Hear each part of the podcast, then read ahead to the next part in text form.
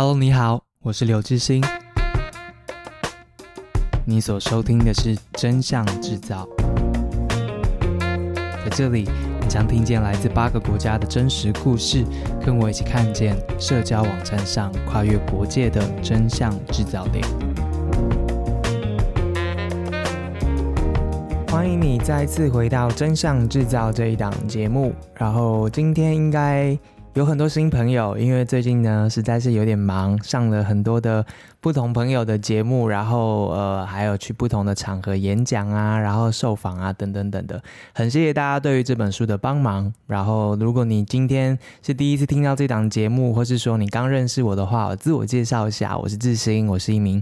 记者在报道着工作，然后现在是一名作者。因为在六月底的时候，跟春山出版社一起出了这本书，叫做《真相制造》，也就是这档节目的名称。它里面记录了我在过去五年在八个国家做的采访，包括了 ISIS 的圣战士他怎么样透过社交网站投入了叙利亚那边的战争，然后后来身亡，然后采访到了他的妈妈。还有在法国总统大选的现场啊，或是台湾、中国之间这样子的资讯操纵背后的细节，还有当事人自己给我的第一手告白。那当然还有像剑桥分析或是北马其顿这样子的网军教头，他来教你怎么样对抗假新闻，怎么样保护好自己。然后当然，我觉得还有更多的人物的故事在里面。我自己觉得那一些人物的呃人生的生命里面发生的事情，对我们每个人来讲。蛮相关的，虽然其实他们很多可能是外国人，可是这就是这本书我觉得最大的价值之一吧，就是让你看见世界上很多人跟你面临到一样的危险，或是跟你面临到一样的抉择，而他们做了什么样子的选择，然后看见了什么样子的风景。希望透过这本书可以带给大家一些不同的想法。好，整本书其实有十八万字，后来发现之前有讲错了，其实是十八万字。很谢谢出版社陪我这两年把这本书这样子熬出来。那很多人会问说，为什么要来做一档 podcast 节目？是因为即使是十八万字的，可是我觉得还是有很多想要让大家知道的事情。所以在这档 podcast 节目，你听见的都跟书相关，但是在书里面也看不到。那我觉得做这样的搭配其实蛮好的，因为呃很多事情你直接听当事人说，跟看文字的感觉可能不太一样，又或者是书里面记录下来的那些故事啊。换个视角，换个谈论方式之后，或许会带给你更多的刺激跟思考。所以过去几集陆续采访了一些很重要的朋友，然后还有分享给大家一些活动现场的记录。今天你要听到的就是另外两个好朋友了。那这档节目推出之后呢，其实呃，谢谢教主们还有教徒们的帮助，让很多人可以听到这档节目。那也陆续收到一些抖内，因为其实大家都知道现在的出版业。蛮辛苦的。那除了陪了我像我这样的菜鸟作者要熬过两年才有一本书出来之外呢，其实他们也很努力的想要让更多人认识这本书，所以这本书算是第一次的尝试吧。就是因为一本书而开了一档 podcast 节目，那能够投入这样的资源，其实非常非常感谢春山出版社。那呃，我们目前是规划做五集，有五集的 budget 可以来做。那接下来还能够走多远，其实就看大家有没有机会可以赞助我们。你可以透过商岸上面的界面呢，抖内你手上觉得方便的金额给我们。那希望积少成多，或是积多成多，很大笔的金额也都 OK。我们或许就可以再持续的推进。然后，如果大家觉得这样子的题目、这样子的讨论是有兴趣的话，我们就可以再找更多人来上节目啊，或是说把之前的活动的现场的记录，或许我们也可以做后置，然后来上传。所以，如果你觉得这档节目对你来讲还不错，欢迎抖内给我们。现在先，呃，为了伟大的几位的先行的赞助者，我们想要唱名一下他们对这档节目的赞助。啊、佩欣是第一个赞助的人，他在七月二十号的时候成为了第一个赞助者，让我觉得好像这档节目真的有人在听。然后第二位是 Alien，Alien，我不知道这样念对不对？Alien，他说很谢谢您这么用心制作了这本书。我想这个您不只是我，也代表了春山出版社。他说一直以来也很喜欢听报道者的 podcast，谢谢。那这本书其实如果没有报道者跟商业周刊两个组织的同意的话，这本书是没有办法诞生的。所以在这边也顺便感谢一下这两位老板们。第三位是 Erica，在七月二十二号 Donate，，他说很谢谢报道者把有品质的调查报道提供给大众视听。原来台湾还有这么棒的记者群，在追求真相、关心人。好，呃，虽然我在报道的工作，但是这本书是用个人名义出的，因为里头有太多还有之前没有在报道者的时候所做的报道。那我会把你的讯息呢也 pass 给报道者，谢谢你。第三位是流流汤汤，他在七月二四号抖内。感谢志新春山出版社、五云咖啡及各界的帮助，这些是很值得所有使用网络的人知道的事实。希望可以有更多的节目产出，若无法，也希望可以帮助到以上团队。谢谢流流汤汤。然后，呃，如果流流汤汤也有拿到书的话，我相信书里面有更多的故事，也是可以帮助你的。呃，詹前泰是第五位。致新您好，感谢您深入研究这么有意义的题目，也谢谢春山出版社，希望能够募到更多的赞助，做更多集的 podcast。希望希望，谢谢大家给我们的回馈，这些我们都有收到。然后在我们的 email 信箱里面也收到了一些读者的读后心得。那 email 信箱是 reality is business，中间没有空格，然后 at gmail.com。如果你有一些活动的邀请啊，或是合作的项目啊，还有读书会的需求等等，也都欢迎可以寄信到这个 email。好，谢谢这些目前已经加入我们的赞助者，谢谢你们。然后呃，你们的声音我们都看到了，我们接下来会。努力想想还有没有其他我们可以做的事情，然后也希望资源会一直进来，让我们可以一直持续的把这本书之外的一些 bonus 带给大家。那也希望大家看完书之后呢，可以加入接下来我们还有两场的线上读书会的活动，一场呢是在七月三十一号。那那一场呢，我会告诉大家，其实这本书里面我其他相关的采访，还包括来自于法国、瑞士、西班牙现场的采访。那会把书里面没有记到的那些故事，以及相关的现场的观察呢，会在那一天的线上跟大家做分享。然后也听听看大家读完书之后的心得，其实就是读书会应该长得怎样，其实我也不太确定。不过我们已经办了两场了嘛，那有高中生，有大学老师，然后有海外的朋友，然后也有听众，然后也有这本书已经。读完之后又推荐给其他身边的老师同学们的这一种很很很认真的读者们，大家其实都在书里面读出了自己生活里面不同的苦恼跟想要问的问题，甚至其实很多听众他们自己就要做一些 side project 或是在地上做一些小旅行啊等等等的事情，促进这样的公共讨论。所以这样的线上活动过去两场，发现其实很多人在交换自己的生命经验呢，然后自己做的事情啊，然后书里面想要问的事，或是在当天活动上我分享那一些书里面内容之外的东西，都可以给大家一些灵感。所以如果你有空的话，七月三十一号还有八月六号这两天的读书会，都欢迎一起来，我们一起来聊聊天，然后呃是读者也是听友大家的交流的时间吧。所以，如果你对这活动有兴趣的话，搜寻五营咖啡的官网就可以报名这两场活动。八月六号，除了我之外，还有地球公民基金会的蔡中岳，还有绿色公民行动联盟的陈诗婷这两位朋友跟我一起，我们一起来谈一谈 站在第一线的人怎么样面对声量的竞争，然后怎么样在这么吵闹的情况之下。怎么样把我们觉得该说的事情说出去？特别邀请他们两位谈的是从二零一八年的公投到这一场公投，今年年底之前的公投有什么样子的改变？我们学到了什么？我很期待八月六号的这一场。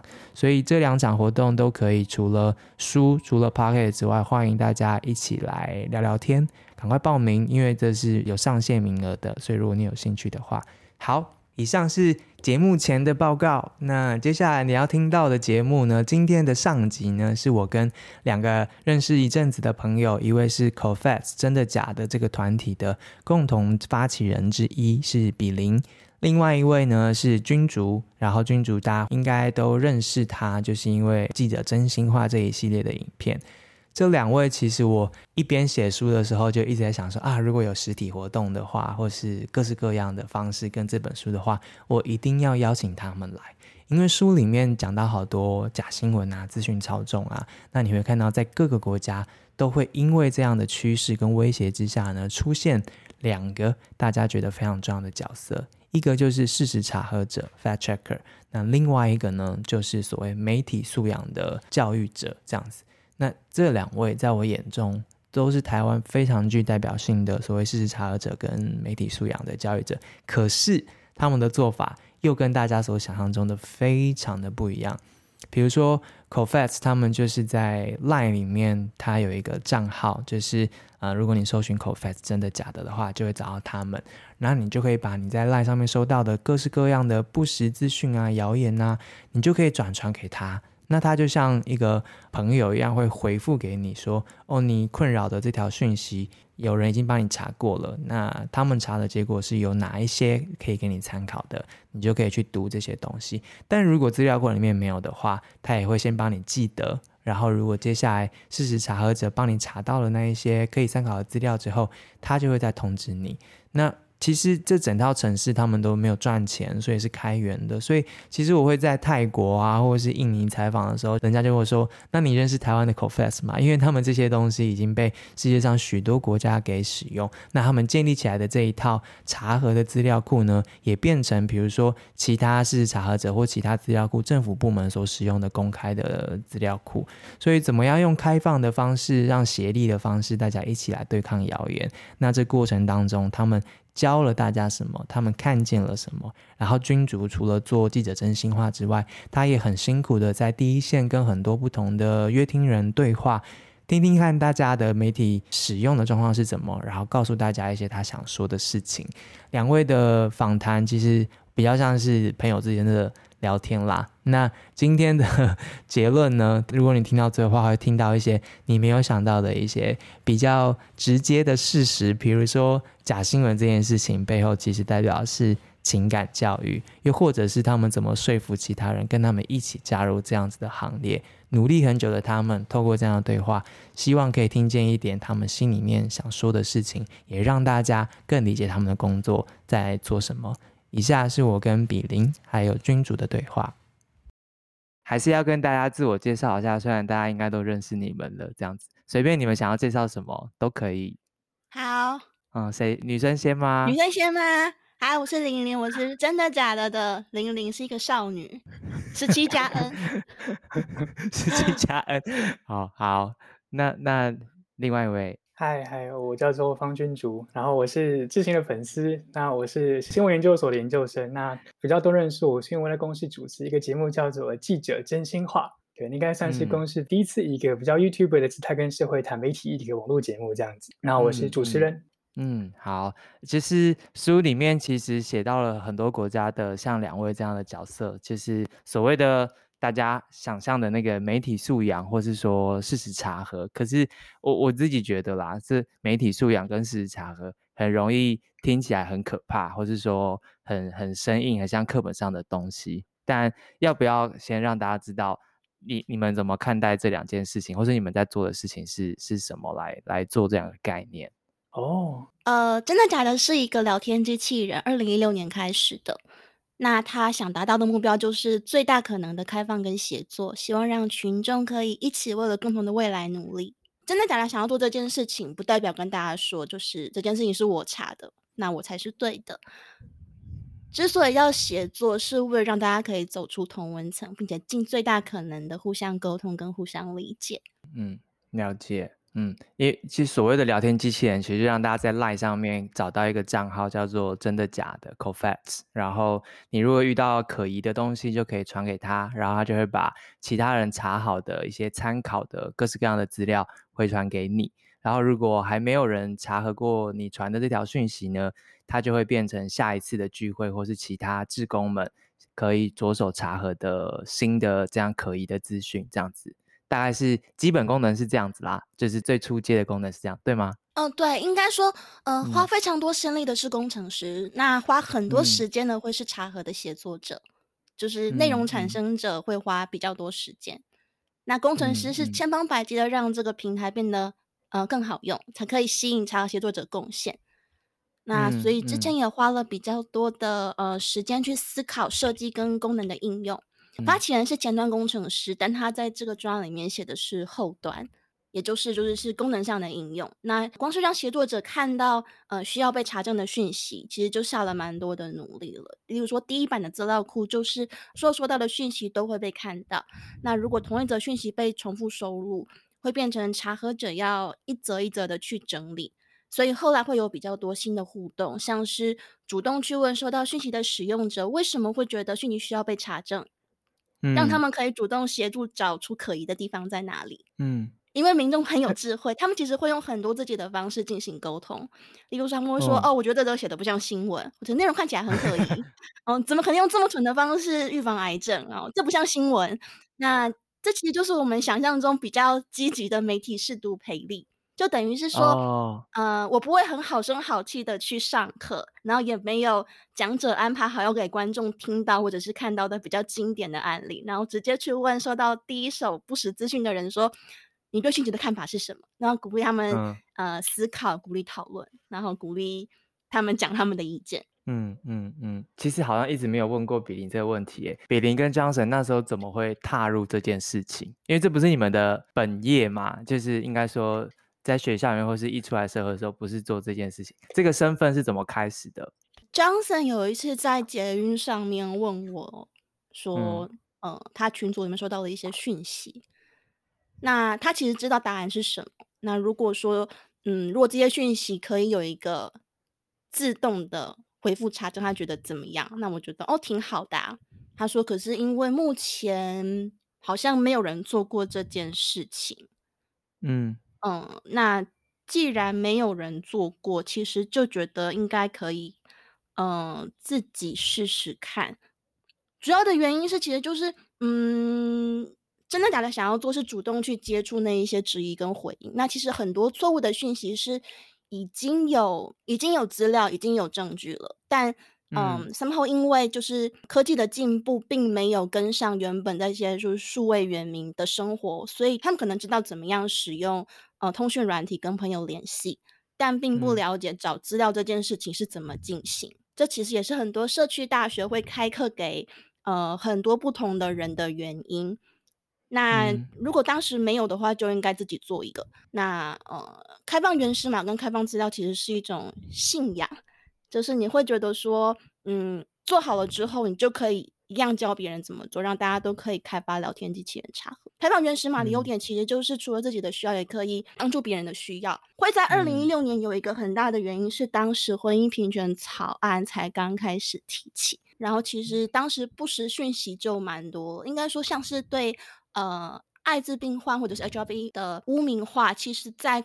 过去一直都有，但它会成为在二零一六年呃下半年的时候，一一个蛮被拿来当做语言的武器的一种比较常见的，会像是除了一般的就是呃经典的伦常父母啊父不父子不子，嗯，嗯，嗯，那还有比较比较严重的，应该是说像是国外的呃同性恋者就会借此来跟台湾的同性恋者结婚，因为同性婚姻可能会合法。嗯那借此来谋求免费的健康保险和医疗保险，嗯，那这个东西就会牵扯到当时的和像是呃政策，然后生活，还有不同族群跟不同国籍之间的错误理解。那同时也会造成国内很多人呃自己之间的冲突。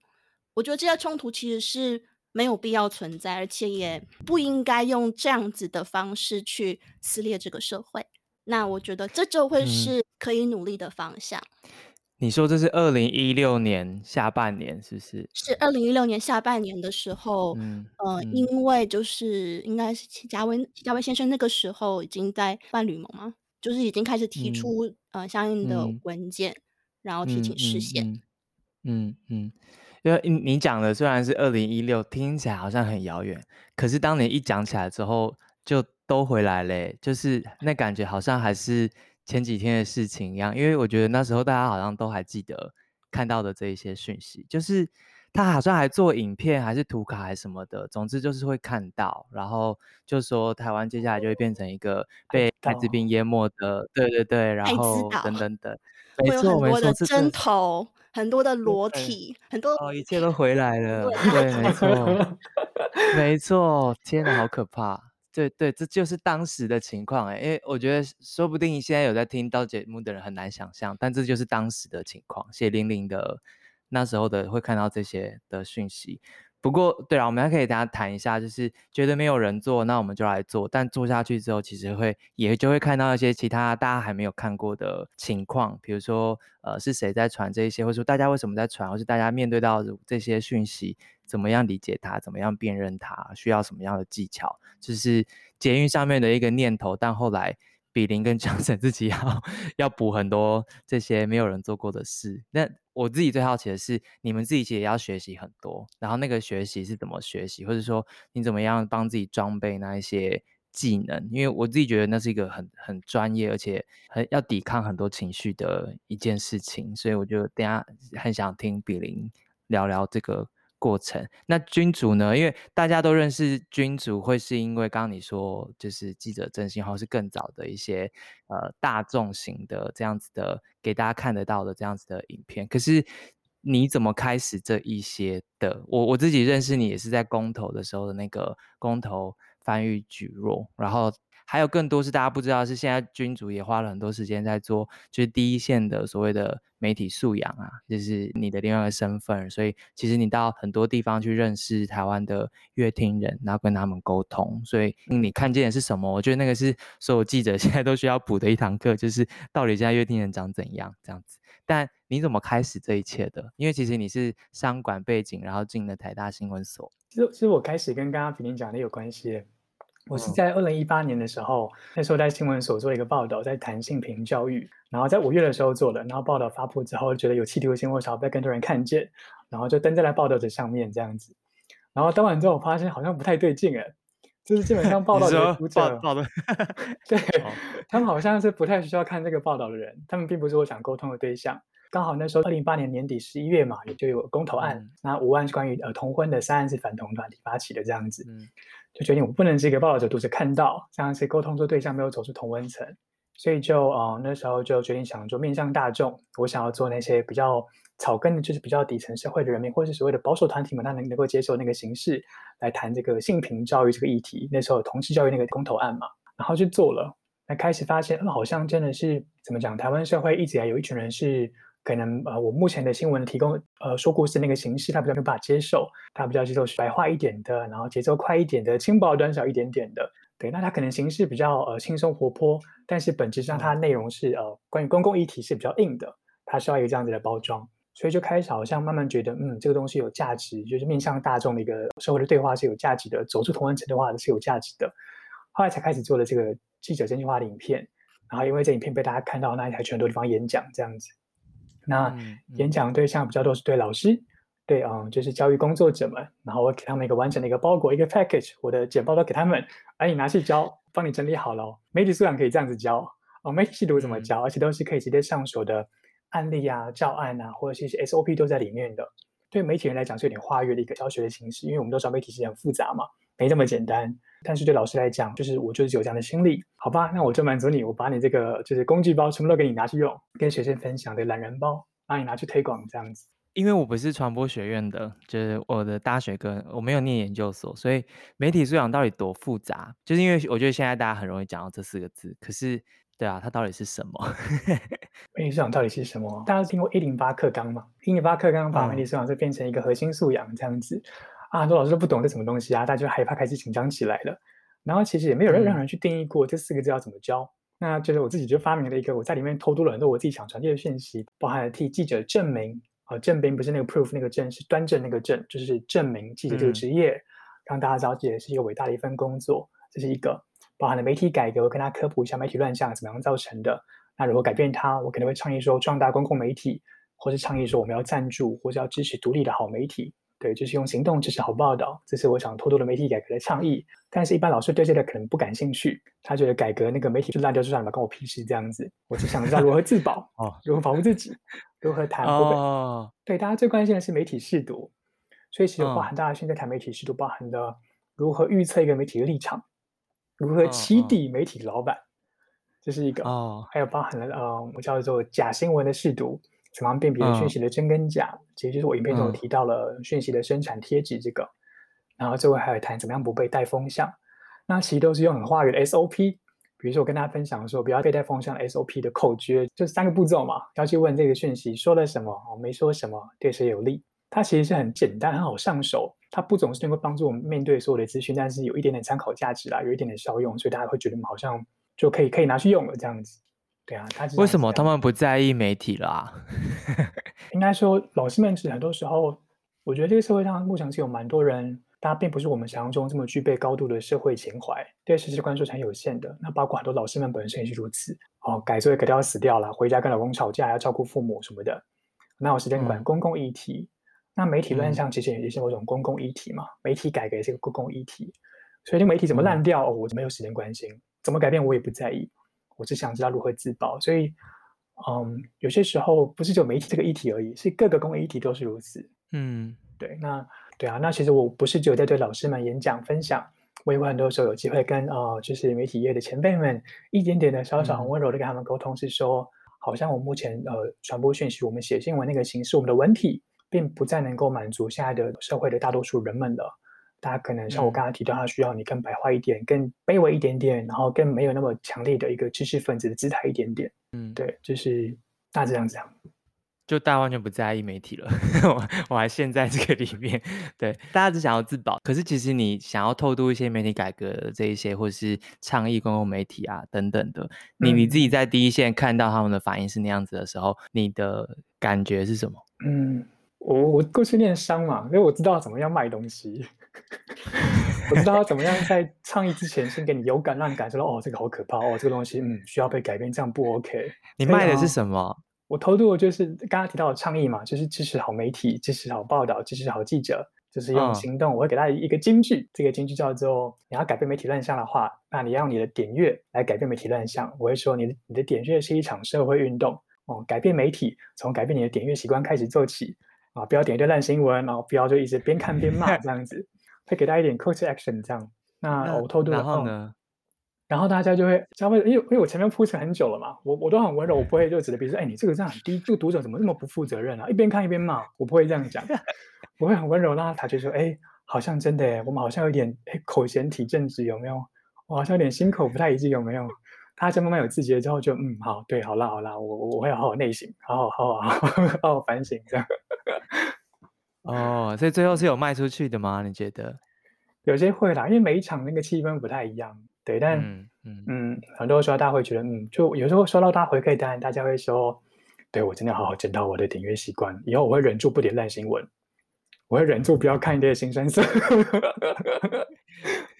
作为一个新闻从业人员，我必须说，他们走出教室之后，可能 还是点了那一些比较好看的那一些，那是人性。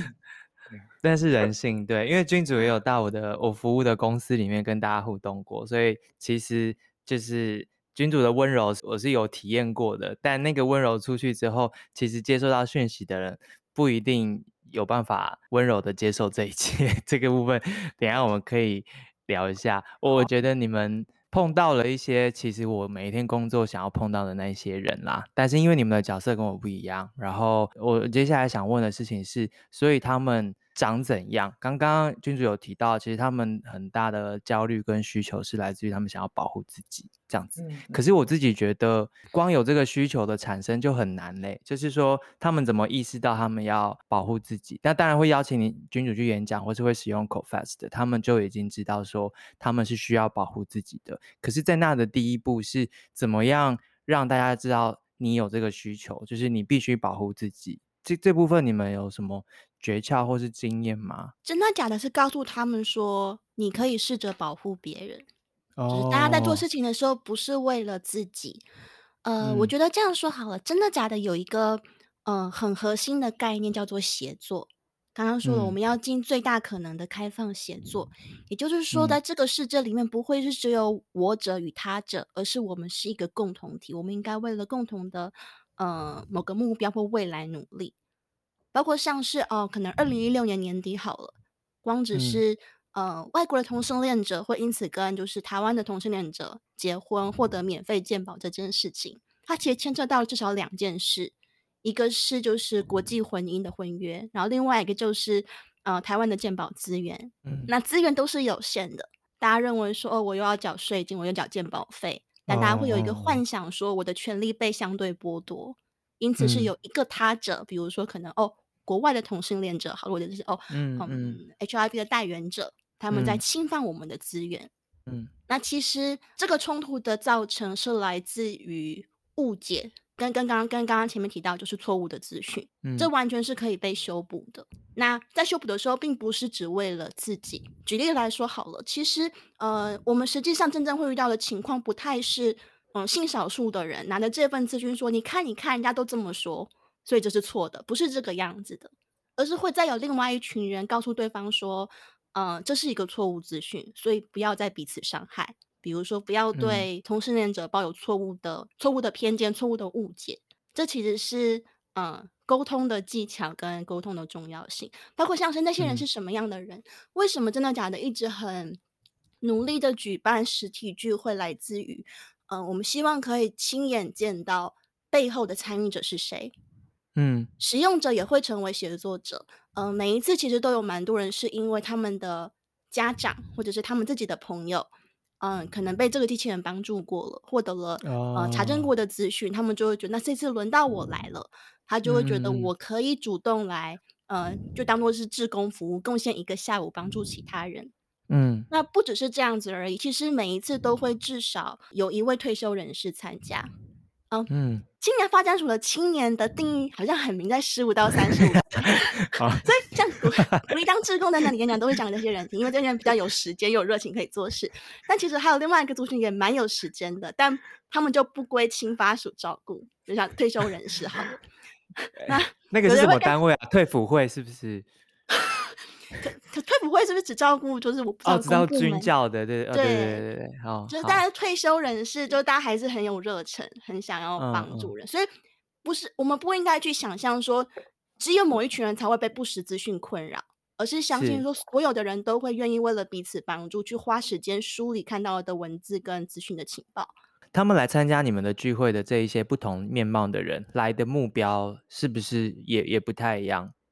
就是他们来这边的原因。呃，一开始有些人是误会，他们可能会误会说在这里可以学到哪些是正确的讯息，哦、或者是呃，其可是其实我们是希望对方一起来工作，也不是这样，就嗯 哦，就是一个资讯叛徒的工作坊。工作方做的事情非常的简单，就是再写一个城市，所有可以自动化的事情，工程师都想要透过城市解决，所以他就会写城市，跑出每个人的任务列表，所以他本质上其实就是。哦就是在工作，也有就是路过的长者，像我有一次在华山，嗯，华山海山华山的场地，然后有一个就是头上戴头靴帽帽的爷爷，他就说他路过附近，嗯、但他本来想要听的那个讲，他觉得好像没有很好听，问说可不可以来听我们那一场？你有留住他吗？有有，他就进来了。哦，进去之后他也跟着你们做工作，因为我参加过一次你们的工作坊，我不确定是不是每一场都那样，但是他其实需要投入蛮大的心力的，他不是只是坐在那里就好。其实，嗯，其实还蛮需要花时间的，所以的确，本来的想象会是可能年轻人比较多。我们常常会被问说，你们是不是全部都是年轻人在参加？想象上的确是可能青年、中年这个年纪比较多，但实际上就是，嗯，嗯，我觉得这跟这跟社会是一样的，就是会有各种不同年龄，然后不同，嗯，不同身份背景的人，我觉得会是比较符合实际的情况。嗯，你们在工作坊里面希望他们做什么，或是你们会带他们做哪些事？嗯、呃，我们后来发现，就是其实只要帮他们拆分不同的任务就好了。有的人他可能跟我同年龄，嗯、他们真的是比较有直觉跟反应，可以进行呃查证资料，因为它比较比较复杂、比较繁琐，然后需要比较多的、嗯、呃文字的结构能力。嗯、那还有另外一群人，他可以协助。复合像老师一样去批改这一些人家写出来的资料，这件事情非常适合讲者来做。哦，我觉得你这个写的不好，我觉得你这个写的很好，那就等于区分出了不同的任务形态，所以就比较可以适合不同的人。嗯、可以再讲多一点吗？你们的那个过程，就是大家做下去之后，一个什么都不会的人做下去之后，怎么参与这个事实查核的工作？我觉得透过这样，大家可以理解。现在这个情况之下，什么叫事实查核，或是你们怎么样诠释事实查核？我们认为事实查核不是只属于特定人的工作，而是所有人都可以进行的赔礼。这也是工作方的原因。嗯、工作方并不是单纯说我希望别人来帮助我工作，会有这个工作方，来自于一种坚定的信仰，是我相信所有人都具备这个能力，只是他们可能平常没有注意到，或认为这件事情，呃，不是自己的工作而已。嗯嗯，做的方法其实，呃，其实他所有事实查课是一模一样的，就是切字，切出关键字，切词，然后把这些字拿去找资料。有的时候会透过一些语法限定，说我要专门找论文。我要专专门找期刊，呃，图片的反向搜索，把影片放到最大。比如说现在每天都会收到一两百的从来没有看过的新讯息，那保守估计如果里面有一半都是影片，嗯、呃，我就会一支一支影片打开来看，然后重复的倒带去摘录重点，然后写逐字稿。这件事情就会比较花时间，所以这就是为什么他会需要协作。我不会说，嗯、呃，这些全部都是我一个人包了。理想的情况是，可能有不同的人，然后。有一部分的人突然写了逐字稿，然后放着，让下一个人继续接力写下去，嗯，这样会是比较好的做法。可是切字词，或是说放大或看逐字稿，这些是可以帮助我们理解什么或发现什么？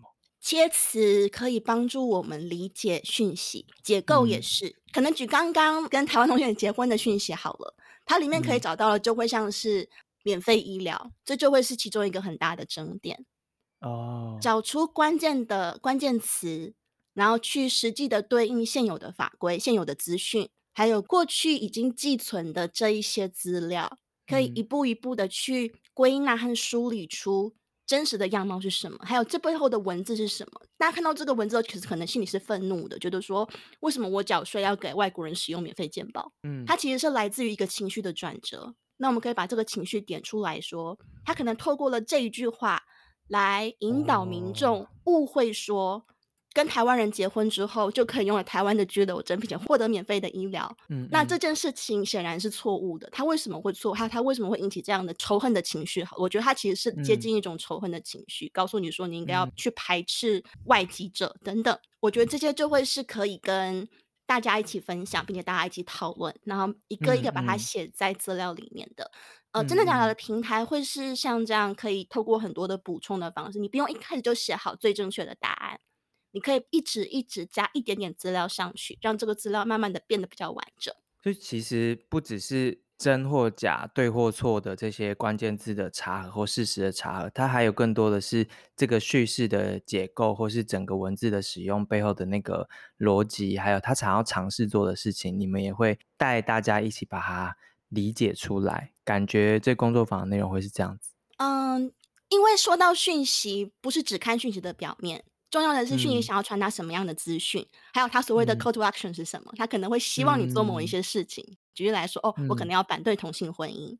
嗯，像同一则讯息，他就有特别提到说，下一步就是要可能去打院长室的电话等等，他会有一些些目标，哦、希望民众去达成。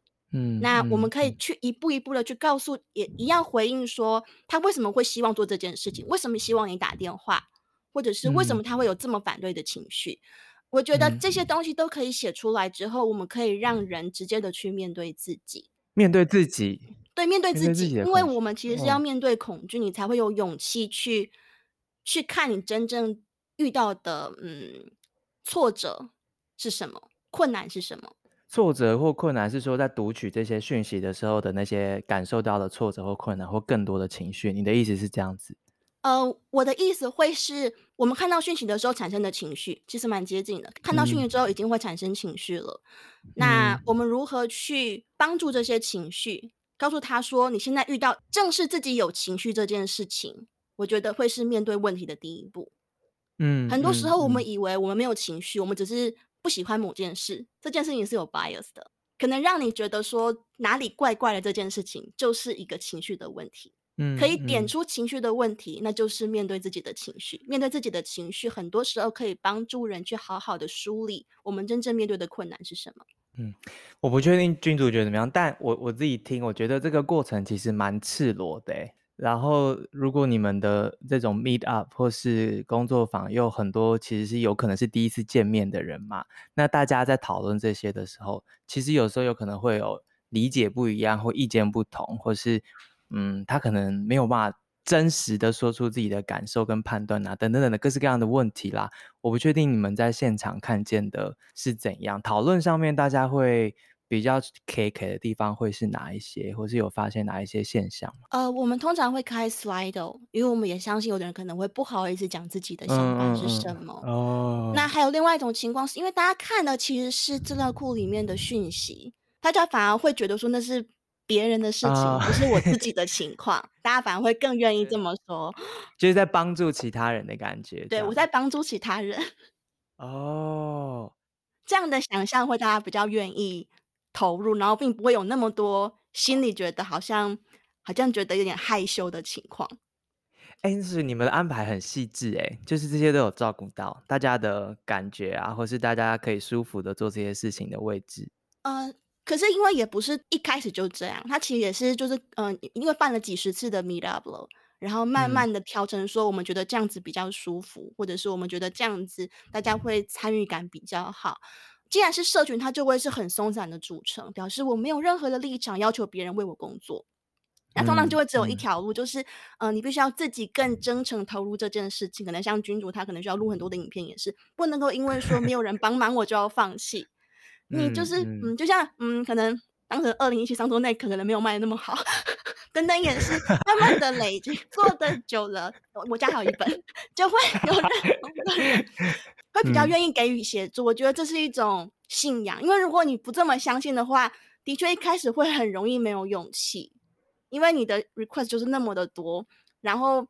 嗯，对呀，花时间、啊、量很多，你就会觉得不有趣啊，又没有成就感。对，怎么办？你怎么办？你真的笑笑，但你很坚强哎。我 笑笑啊。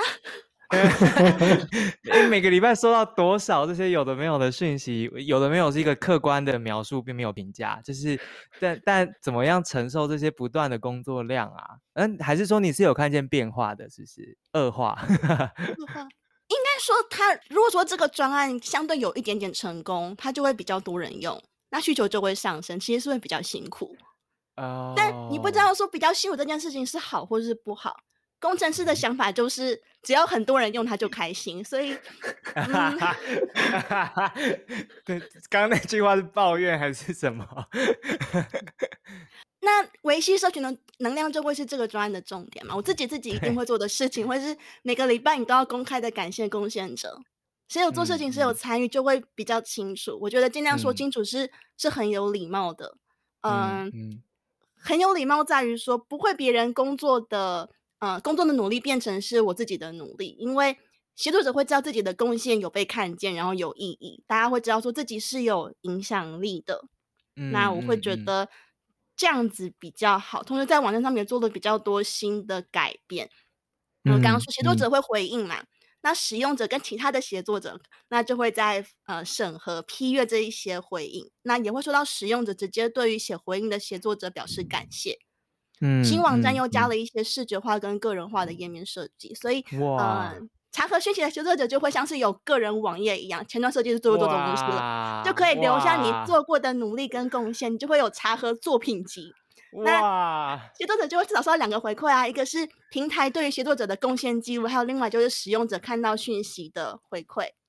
那我觉得真实的感谢跟跟这一些贡献有连接，它会是比较好的内在动机。这些都是开源的吗？都是开源的，快来抄！天哪，对啊，可以请报导者的网站 使用一下这些功能。我觉得记者们也很需要一些回馈，对，但但也可能得到负面的回馈，也是。不过呃，因为其实 Cofest 的机制是开源的嘛，所以其实在不同国家也都有使用。然后，呃，我其实常在国外的场合遇到别人跟我提到 Co-Fest 这个名字，不过我都觉得你们要学就要学整套啊，因为除了这些城市的功能的架设之外，还有那个社群的能量跟维系这一些，这个其实都是蛮细致的啦，我觉得。不知道的人刚刚听完之后应该蛮惊讶，这所谓的事实查核不是一个非黑即白、打勾勾、打圈圈这样子的事情而已，它其实是很需要面对很多情绪或是细致的判断。我蛮好奇是君主，其实不管你做的影片，还是你在第一线遇到大家对于议题的这些，其实情绪也都是你要照顾的一环，以及你的武器之一啦，可以可以这么说。情绪这件事情跟在做。了解媒体素养这件事情上面，你看到的那个互动关系是什么？就是我觉得面对资讯的时候的那个情绪啊，就是每个人都有。可是其实你要告诉大家是所谓的媒体素养这件事情，就是你要带着大家扒开这一些里面你觉得大家需要了解的事。可是你的参与者其实有本身自己的情绪嘛，不管是对媒体的还是对资讯的情绪，那你怎么样利用或者说克服这一些你的互动的这些人对于这些议题上面的情绪？怎么了？这是商业机密吗？没有，没有，没有，没有，没有。就像其实我去，我有一些机会也是去讲假新闻啊。那其实我都会先理解参加者是谁，因为假新闻已经是一个非常高度政治化的三个字这样，嗯、所以呃，我可能就会依据他们的背景或他们对于这个议题的先天的一些理解，然后来调整我切入议题的方式，或是我举的例子啊这一些。对，因为我我我体认到大家一定是有情绪的，可是我觉得你很厉害的是你的影片也好，或是你你采取的角色，或是姿态，或是叙事方法，就是是有是有克服这些情绪的啦。就是我想听一听看你怎么安排这些事情。我觉得我本身就是一个呃非常纤细的一个人，非常敏感的一个人，所以我知道什么地方会有情绪，嗯、然后我尽量就不往那个不往那个方向去。嗯，然后。再加上不知道，因为说实话，就是我在谈媒体素养嘛，跟大家谈媒体素养这个题目，我会希望可以聚焦，我们不要扯到太多，就是哦蓝绿或者是哦挺同反同这个，所以我其实会刻意避免挑，就我会都讲，哦蓝的我会讲一下，绿的我也讲一下，那我就都讲，这样就是维持一下表面上的平衡报道这样子。然后，因为其实我觉得对，至少对我沟通的观众，我沟通的呃与会者而言，嗯、他们是非常需要这些东西的，就是即便我们媒体人都很清楚，这种平衡的只是假象。就是没有所谓的中立客观这件事情，嗯、但是对一般民众而言，他很需要这些。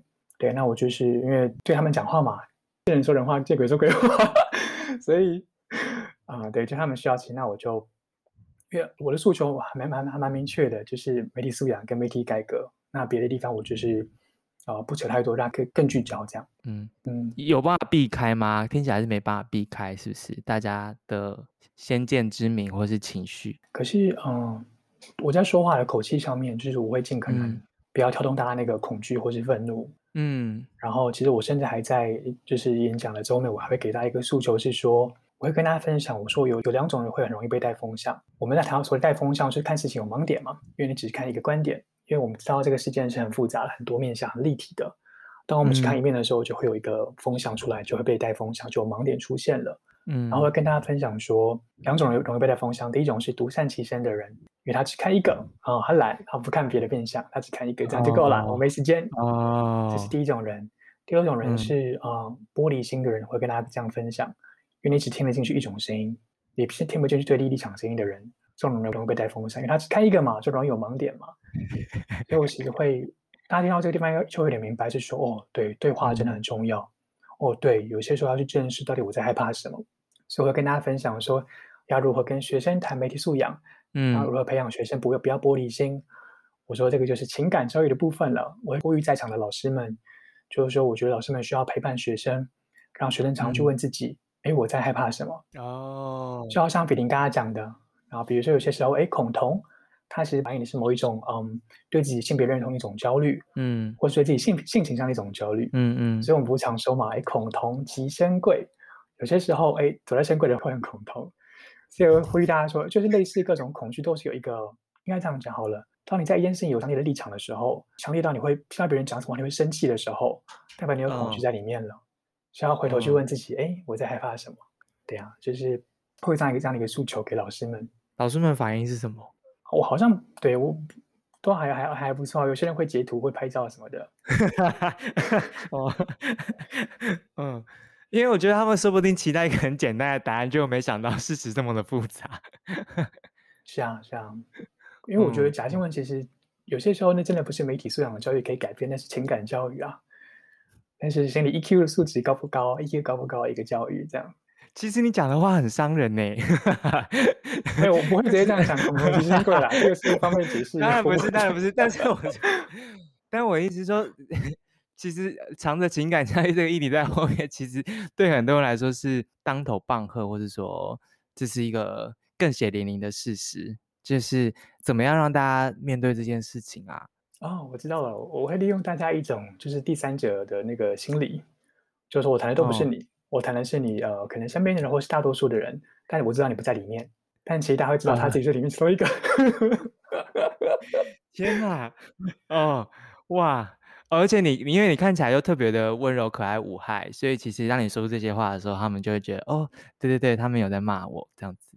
你的确也没有在骂他们啊，对啊，对，所以但只是你只让他们看到不同的，他们没有想过的面相。我觉得这个蛮重要的。可能是因为我们认识久了，所以跟君竹和比邻在聊天的时候，笑声特别的多，好像有一点觉得自己失态了。但也可能是因为我们认识了蛮长的一段时间，所以在接下来的另外一集呢，你会听见的是，其实虽然他们总是微笑的在说自己所做的事情，所想要开拓的新的可能，但对他们的不理解、不谅解，还有很多。很奇怪的标签呐、压力啊等等的，其实这几年来也都压在他们身上。下一集呢，我们要好好谈一谈，站在真相制造链之上，要跟大家说什么是真，什么是假，要让大家看见假新闻后面的这一些情感教育，还有媒体教育等等的这些问题。他们点出来的事实会得到什么样子的回馈呢？下一集我们听一听他们心里面那一些平常不会说的话。如果今天对你的，如果今天的节目对你有帮助的话，也请帮我们分享给更多的人，或是你听完之后有一些心得，还有你想要告诉我们的话呢，都可以在 Apple Podcast 留言处告诉我们，或者是写 email 到我们的信箱里面，我们就会看见了你的想法。或许之后我们会继续的做改善。真相制造这本书已经有电子版了，在各大平台上都有。所以如果你觉得国外的朋友也需要这本书的话，也可以把这本书介绍给他们。那当然也欢迎你加入 Cofast 的行列，还有一起继续支持君主在媒体环境里面做的各式各样的尝试。谢谢你的时间，谢谢你今天。听到了最后，我们下期见喽，拜拜。